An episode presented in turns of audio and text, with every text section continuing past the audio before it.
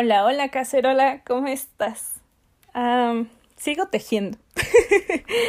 este, entonces, bueno, ya te las sábanas. Si de repente me escuchas decir, ah, se me fue la puntada o algo así, pues es por la bufanda.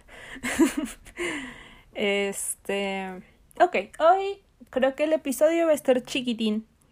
pero es por algo muy chistoso que me ha pasado este año, por algo que he aprendido y por un muy mal youtuber, desde mi punto de vista. Ok, este episodio sale porque veo unos, bueno, un youtuber, porque soy muy mala persona y solo me gusta criticarlo. Internamente no le tiro hate, no nada de eso. Pero pues no comulgo con varias de sus ideas, ¿no?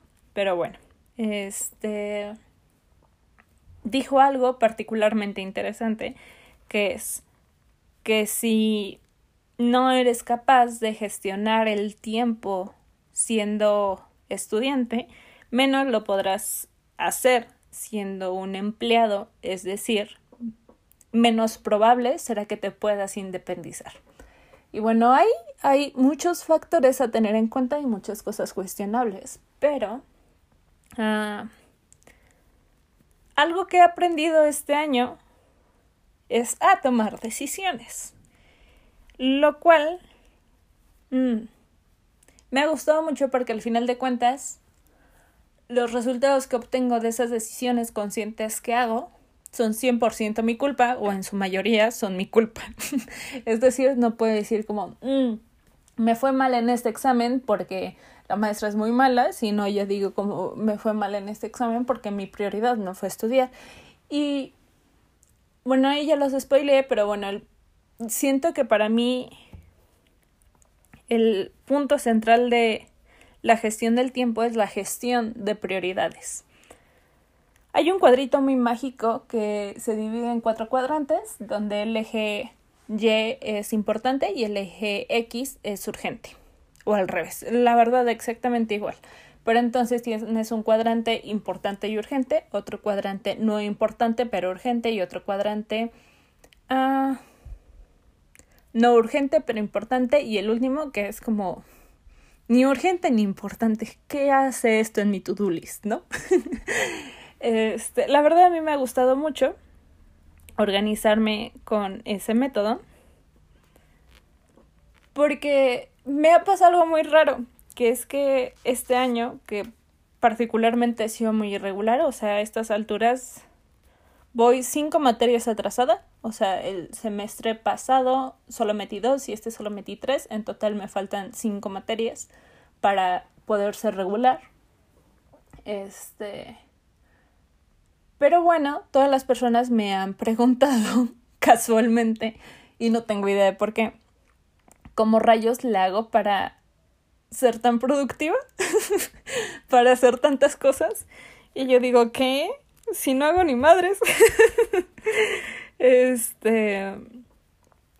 Pero creo que se.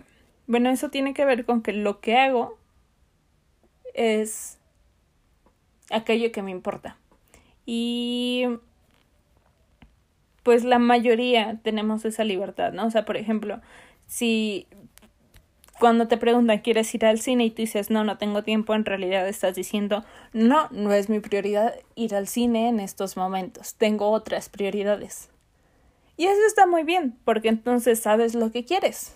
Y entonces cuando decides no ir al cine porque tienes otras prioridades, Tú estás decidiendo conscientemente dedicar la energía y no energía en el sentido metafórico y que los mantras y que la luna y que el eclipse, sino que energía literal, o sea, ATP que gastas al invertirle a esa actividad, ¿no?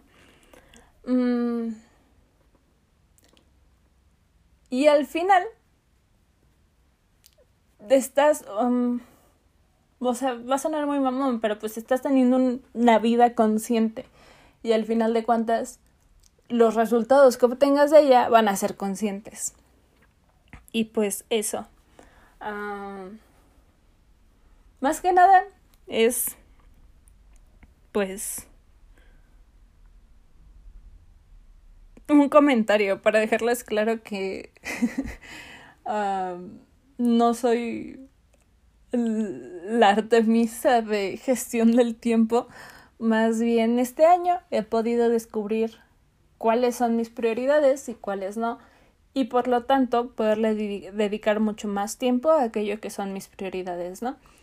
Ah, los invito a intentar ese método porque de repente terminas cuestionándote la vida este y valdría la pena si son medio susceptibles emocionalmente como yo hacerlo de la mano de algún guía, ya sea espiritual, ya sea psicológico o un compa que los quiera mucho.